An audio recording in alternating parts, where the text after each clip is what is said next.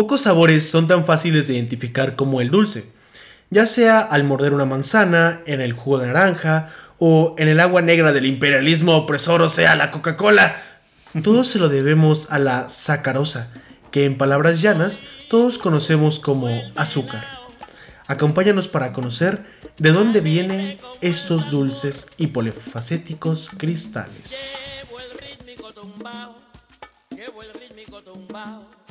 En el corazón.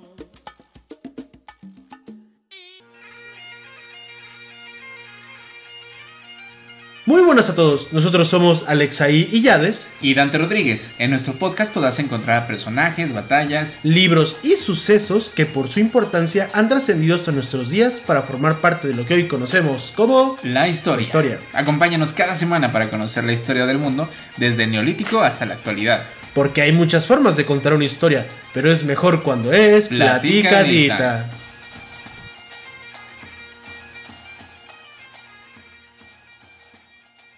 El azúcar es un ingrediente natural que siempre ha formado parte de nuestra alimentación. También es uno de los productos documentados más antiguos del mundo. Se suele creer que el azúcar de caña fue utilizado por primera vez por el hombre en la Polinesia, desde donde se extendió a la India. En el año 510 a.C., el emperador Darío de Persia invadió la India, donde encontró la caña que da miel sin abejas. El azúcar de caña se mantuvo en el, en el más absoluto de los secretos, mientras se exportaba, el producto elaborado. En el siglo VII, los pueblos árabes invadieron Persia. En el año 642, ya después de Cristo, descubrieron que se cultivaba caña de azúcar y aprendieron cómo se producía el azúcar. A medida que continuaron su expansión, establecieron la producción de azúcar en otras tierras conquistadas, como el norte de África y la península ibérica. Los europeos occidentales descubrieron el azúcar durante las cruzadas esto es durante el siglo IX, y el azúcar se registró por primera vez en Inglaterra en el año 1099, el mismo año que caía Jerusalén. Durante los siglos posteriores se produjo una importante expansión del comercio de Europa Occidental con el Este, lo que incluyó la importación de azúcar.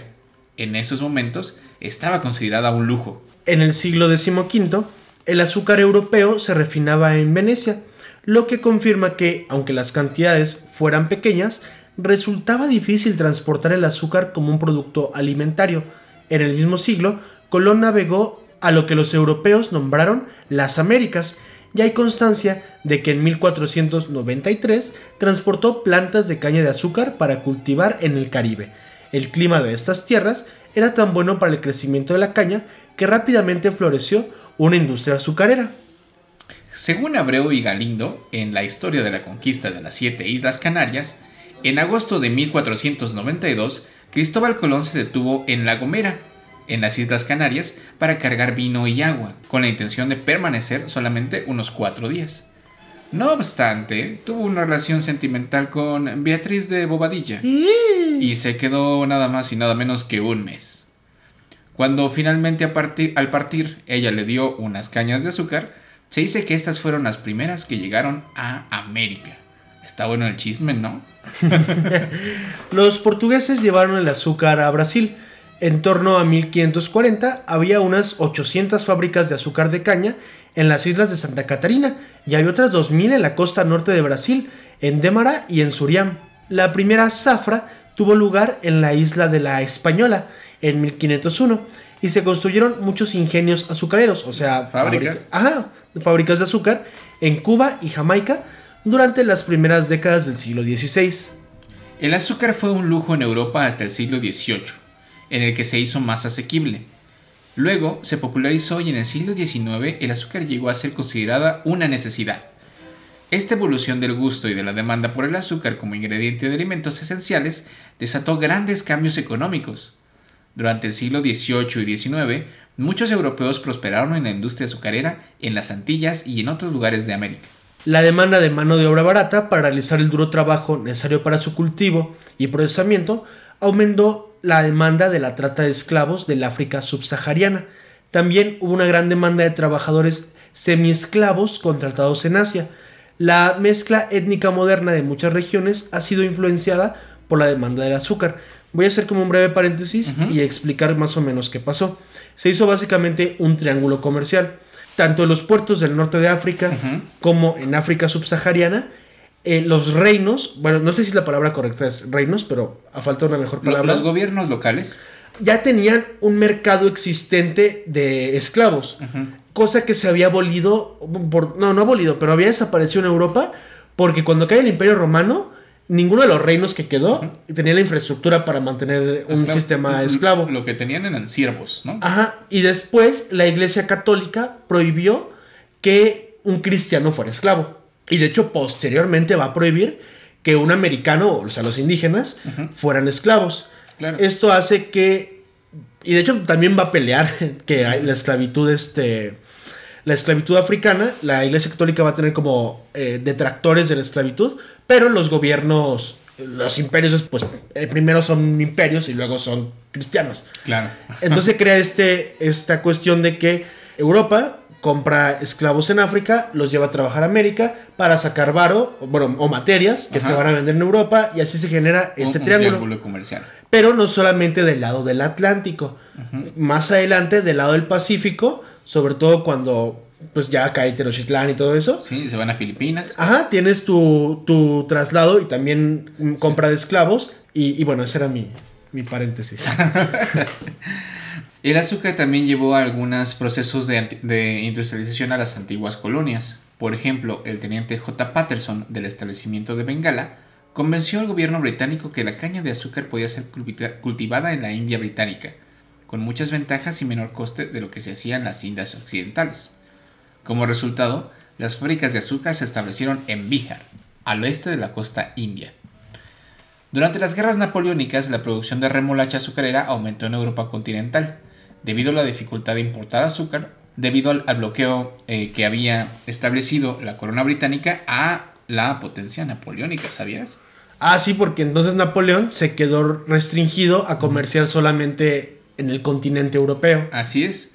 En 1880, la remolacha azucarera fue la principal fuente de azúcar de Europa, todo gracias a este bloqueo. Esta se cultivaba en Lincolnshire y en otras partes de Inglaterra aunque el Reino Unido siguió importando la parte principal de su azúcar de sus colonias. Hasta finales del siglo XIX, el azúcar fue comprado en panes de azúcar, en inglés sugar loaves, que significa hogazas de azúcar. Estos tenían que ser cortados, eran como cuadritos de piloncillo. Bueno, ¿qué digo cuadritos? Ah, ustedes imaginen una de esas bolsas de pan blanco, ¿sí? Pues hagan de cuenta que así vendían el azúcar y luego tenías que trozarla y hacerla cachitos para echarle pues a lo que quisieras endulzar. En años posteriores, el azúcar se empezó a vender habitualmente granulado y en bolsas. Los terrones de azúcar se produjeron en el siglo XIX. El primer inventor de un proceso para disponer del azúcar en este estilo de cubito fue el moravo, o sea, alguien de Moravia, no alguien de color moravo, Jakub Christoph Rath. Jakub, porque es de cubo.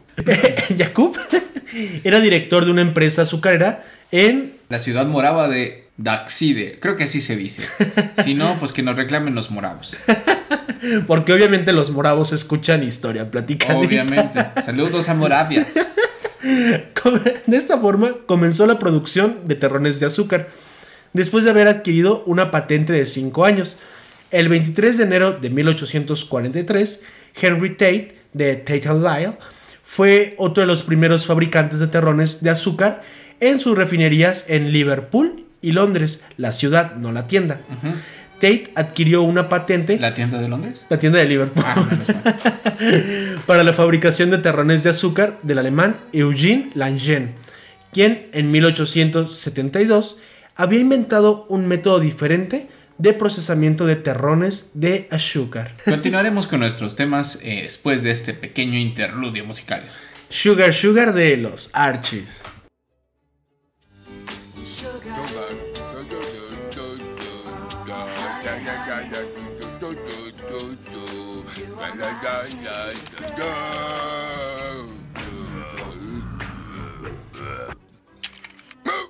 ¡Maldito cacharro! Tema 2. El valor alimenticio. Agárrense porque nos vamos a poner bien químicos. Con el 99.9% de sacarosa, el azúcar blanco es un alimento de extraordinaria pureza. La sacarosa es un disacárido, o sea, un azúcar doble, formado por dos monosacáridos. O sea, azúcar simple. que pueden ser glucosa, llamada azúcar de la sangre, o dextrosa, y fructosa, el azúcar de las frutas. Química platicadita. Claro. Los azúcares intrínsecos de las frutas, las hortalizas y la leche se combinan con vitaminas y minerales esenciales, fibras y grasas. Por el contrario, el azúcar extrínseco aporta calorías pero no nutrientes valiosos. Ah, Si bien satisface el deseo de sabores dulces y mejora el gusto de muchos alimentos, pues eh, en otras palabras, solamente sabe chido, pero no está chido. Aunque se demostró que muchos de los inconvenientes que se atribuyen al azúcar, como la hiperactividad, el acné, la presión alta y La obesidad. la obesidad, El por qué no, no triunfo en mis proyectos y cosas así. no guardan en realidad relación con estas afecciones o solo una relación indirecta y vinculada al consumo excesivo, es cierto que el azúcar es el principal eh, causante de deterioro dental y que las personas que comen algo dulce para tener una dosis instantánea de energías pueden descuidar otros alimentos no tan prácticos pero mucho más nutritivos. Por eso hay gente que está gorda, pero malnutrida. Y en este mismo sentido, bueno, como dato curioso, en el siglo XIX, cuando pues es el auge del azúcar, también es el auge de vete al dentista. Claro, claro, porque antes la gente... Yo, mira, hay muchas películas que retratan así la época medieval con unos así dientes podridos, pero hey, no, no era siempre así, ¿eh? La gente cuidaba mucho su dentadura. Todas las formas de azúcar proporcionan casi el mismo valor calórico, 4 kilocalorías por gramo. Una cucharadita de azúcar blanca tiene 15, di- perdón, 16 kilocalorías y un sobrecito individual tiene 24 kilocalorías. Ya lo saben, ¿eh? Si bien el azúcar en sí no es especialmente alto en calorías, muchos productos dulces como los chocolates y las tortas, o sea, los pasteles, porque alguien aparentemente se copió esto de una web colombiana, también son ricos en grasas, ya que tienen 9 kilocalorías por gramo. El azúcar impalpable tiene unas 393 kilocalorías cada 100 gramos. Aunque el azúcar es pura sacarosa, el azúcar impalpable se envasa con una pequeña cantidad de fécula de maíz para impedir que forme grumos. Por eso, las personas con alergia al maíz pueden sufrir reacciones adversas frente a ellas. El verdadero azúcar crudo, o sea, los primeros cristales que se obtienen en el proceso refinado, no se comercializan porque generalmente están contaminados con tierra, partes de insectos, bagazo de caña y pues excrementos de insectos. Igual, igual por eso sí es un poquito más nutritiva. Lo que se vende como azúcar crudo es un producto ya refinado y coloreado con melaza. Contrariamente a lo que afirman los partidarios de los alimentos naturales, el azúcar moreno no es tan nutritivo como el blanco. Pero si se le prefiere, puedes utilizar azúcar moreno en lugar de azúcar blanco en cualquier receta. Síguete engañando a ti mismo, amigo vegano. El azúcar moreno se fabrica recubriendo los cristales de azúcar blanco con melaza. Si bien la melaza contiene hierro y otros minerales, la cantidad presente en el azúcar moreno es demasiado pequeña para tener incluso un valor nutricional. Ahora, hay otros elementos o cuestiones que pueden ser azucaradas y ser un poquito más nutritivos, como el jarabe de arce. Para preparar tanto el azúcar como el jarabe de arce, se hierve la savia del arce hasta reducirla. Eh, bueno, eso es una técnica originaria de, de los norteamericanos. O sea, no de los gringos, sino de... Los norteamericanos Ajá. originarios. Los productos de arce puros son ineludi- ineludiblemente caros porque su producción es limitada. Una cucharada de jarabe de arce tiene unas 39 kilocalorías y los productos puros de arce contienen trazas de potasio, calcio y otros minerales, pero no en cantidad suficiente, de nuevo, para tener un valor nutricional destacable. Ahora, el azúcar, eh, pues sí, en efecto, ocasiona muchos pro- problemas dentales. Cualquier tipo de azúcar, como la común de mesa, la cruda, la morena, la miel, la melaza, favorece el desarrollo de las bacterias en la boca que causan las caries. Y cuando el almidón de los alimentos se descompone por la acción de las enzimas de la saliva, obviamente, también se forman azúcares, azúcares que producen caries. Ma- más peligroso que la cantidad en sí es el tiempo que permanecen en contacto con los dientes. Por eso, la mayor parte del daño se puede evitar si se cepillan los dientes cuando se come algo dulce. Lo que no saben es que este capítulo de Historia Platicadita es en realidad para que se laven los dientes. Exactamente. 9 de cada 10 dentistas les gusta historia platicadita. Y el que no le gusta es un pendejo. y el que no le gusta es el que vende dulces para que vayan a su consultorio. bueno, hablemos de alcoholes de azúcar. Son endulcorantes como el sorbitol, xilitol, maltitol y lactitol, que se usan en reposterías, helados, chicles y algunos panificados. Aportan menos calorías por gramos que la sacarosa, no producen carios y no causan saltos bruscos del azúcar en la sangre. Algunas personas, si los consumen en exceso, pueden sufrir distensión o diarrea. Como los polioles no provocan picos de insulina, son preferibles al azúcar para las personas diabéticas. Una porción menor a 10 gramos no te aumenta el nivel de glucosa en la sangre. Ahora, ¿cuánto es demasiado? Se discute cuál sería la cantidad adecuada de azúcar a incluir en la dieta diaria. En realidad, el azúcar no es necesaria para la alimentación. O sea, fíjate, vivimos miles de años sin conocer el azúcar. Claro. O sea, en la mayoría de las personas solamente es porque les agradan los sabores dulces. Las autoridades sanitarias tratan de buscar una recomendación adecuada. Un informe de la Organización Mundial de la Salud y el Fondo de Naciones Unidas para la Agricultura y la Alimentación declara que el azúcar deriva en obesidad cuando desplaza de la dieta a otros nutrientes. La OMS establece que los usuarios deben limitar el consumo de azúcar agregado a menos de un 10% de las calorías diarias, que eso, vamos a ver ahorita, es casi imposible. Sí, la cosa es que el azúcar está presente en todo. Sí, sí, sí, sí. Este. Porque malditos junkies. Para la, mayoría de las personas, este, hacer que sea el menos del 10% significaría dejar todo el azúcar que consume extra, pero aparte desplazar alimentos que suele consumir. Digamos que tú te despiertas y te comes, no sé, tu pan dulce. Ya estás comiendo. Sí. Así haces este huevito con catsup. La catsup tiene azúcar. Agarras un jugo de naranja y no le pones azúcar extra. Ya tiene un chingo. Ya trae azúcar. Ya tiene un chingo de azúcar. Y ahora, el, el problema principal del azúcar es que aporta caloría Calorías. Es que aporta calorías, pero no. Y, cala también en la salud. Y, cala en la salud. Calería.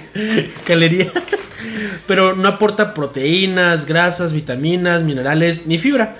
Una persona con obesidad o sobrepeso necesita consumir la misma cantidad de nutrientes esenciales, pero reducir las calorías. Parece lógico suprimir el azúcar, especialmente pues los chescos, los dulces, las galletas y los postres, dado que no aportan nutrientes esenciales a nosotros. Y aparte tienen alto contenido de azúcar y, casi siempre de grasas. De grasas. Grasas de nada. veamos entonces algunas curiosidades de este blanco elemento. El alto consumo de azúcar demostró que aumenta significativamente la tensión sistólica y la presión arterial diastólica. Las personas que consumen el 25% o más de calorías de, del azúcar tienen casi tres veces mayor riesgo de muerte por enfermedad cardiovascular. Sí, así, dueles en el corazón azúcar. Una dieta alta en azúcar es la principal causa de la aparición de caries. Según la OMS, el azúcar es indudablemente el factor dietético más importante del desarrollo de caries. Eh, una revisión de estudios en humanos mostró que la incidencia de caries es menor cuando la ingesta de azúcar es efectivamente menor al 10% ya comentado, pero pues eso está... No va a pasar.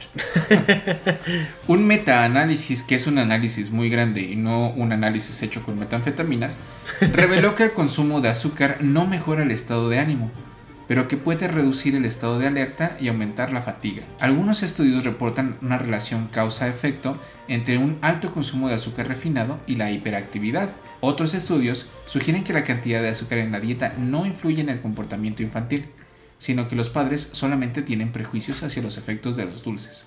O sea, que eso de que no le den dulces a los niños porque se ponen locos, no, los niños ya están locos.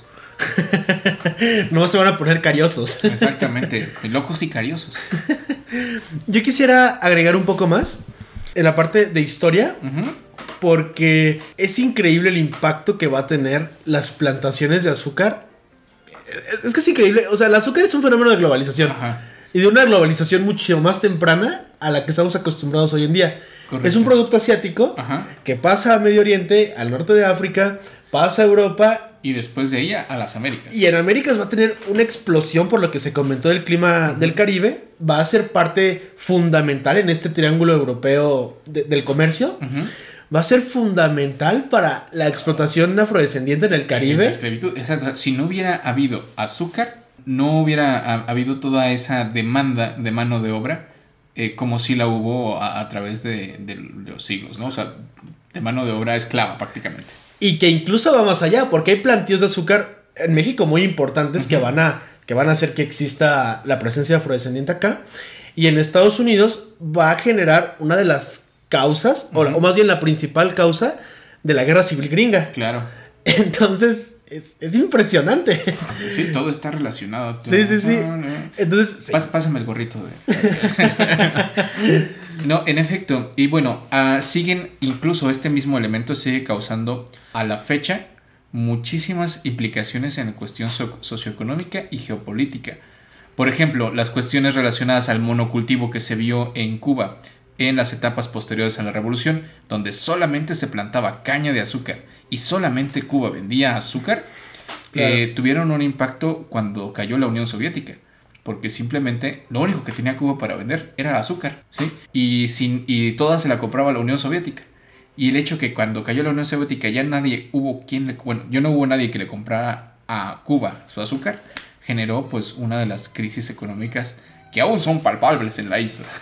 Y vamos a ahondar un poquito más en nuestra sección del Historiando Ando.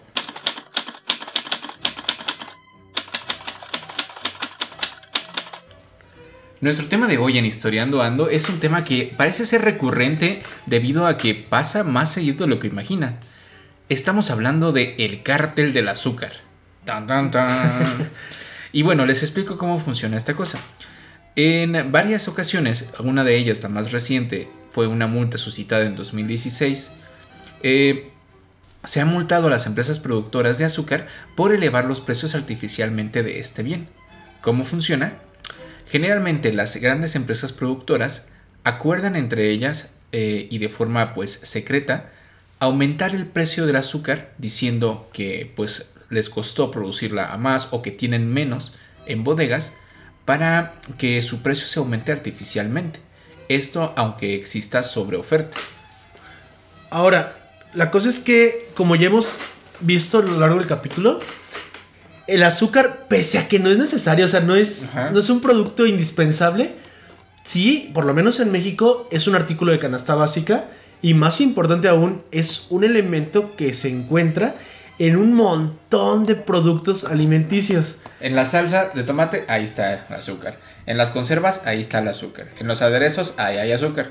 En las bebidas energéticas, hay azúcar. En el pan de molde, hay azúcar. En todos lados está el azúcar presente, en, al menos en el 80% de los alimentos procesados. Es decir, 80% de lo que ustedes compran en el supermercado tiene azúcar. Y ahora, podrá ser que le suban el precio unos centavos por kilos, pero el azúcar se vende por millones de toneladas.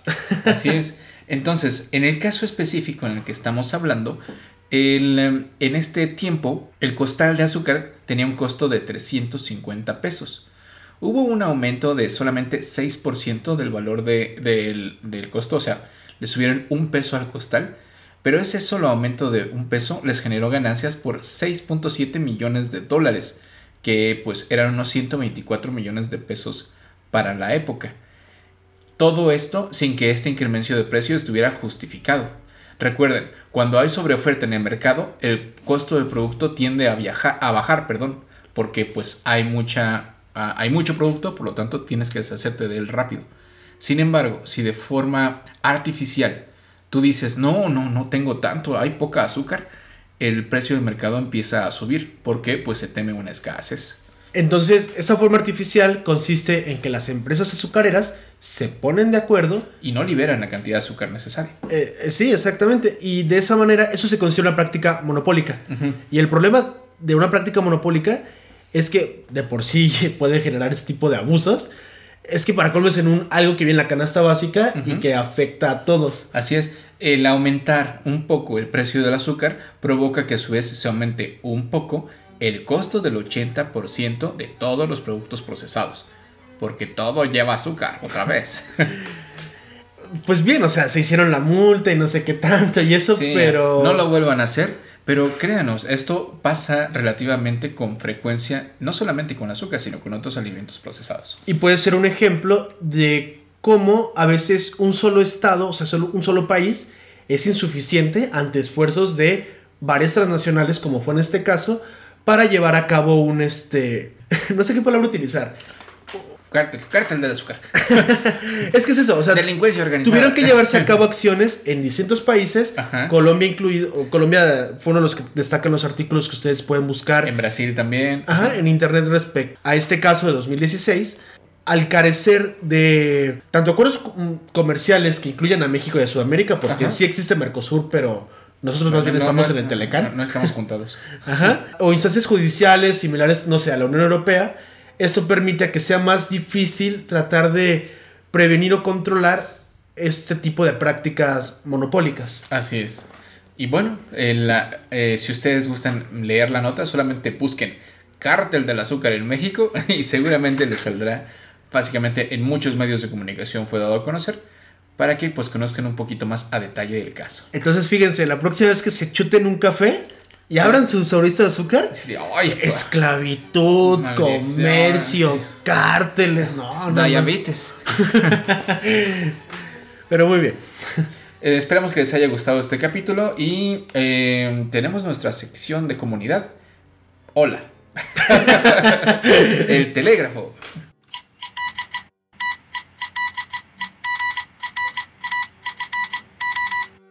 En el telégrafo, básicamente los invitamos a comunicarse con nosotros a través de nuestras redes sociales, que son en Facebook, Twitter, Instagram y Pinterest. arroba hplaticadita y también pueden seguirnos en nuestro correo electrónico que es historiaplaticadita arroba gmail.com así como nuestra página web Les historiaplaticadita.com. También les agradecemos si en espacios como Applecast Ajá. nos dejan recomendaciones o Ah. estrellitas. Apple Podcast Apple Podcast, perdón. claro recuerden que en cualquier plataforma ya sea iVoox ya sea Spotify y ya sea donde ustedes nos escuchen dejar una recomendación compartir dejar un comentario nos ayuda muchísimo nuestro objetivo es pues difundir al mayor número posible de personas eh, un cachito de historia y con eso nos ayudan bastante Y también les anunciamos que con este capítulo finalizamos la tercera temporada de Historia Platicadita, Un dulce final. que ha sido la temporada más larga y accidentada. Sí. Pero bueno, así todo cansado, ¿no? Pero estuvo chido mientras duró. Esperamos vernos Nuevamente en otra temporada. algún día. Ah, Pronto, pronto. Pero mientras tanto, recuerden, compartan estos capítulos con sus amigos si les gustó y compártanlo con sus enemigos si no les gustó. Nos vemos entonces en la cuarta temporada. Adiós.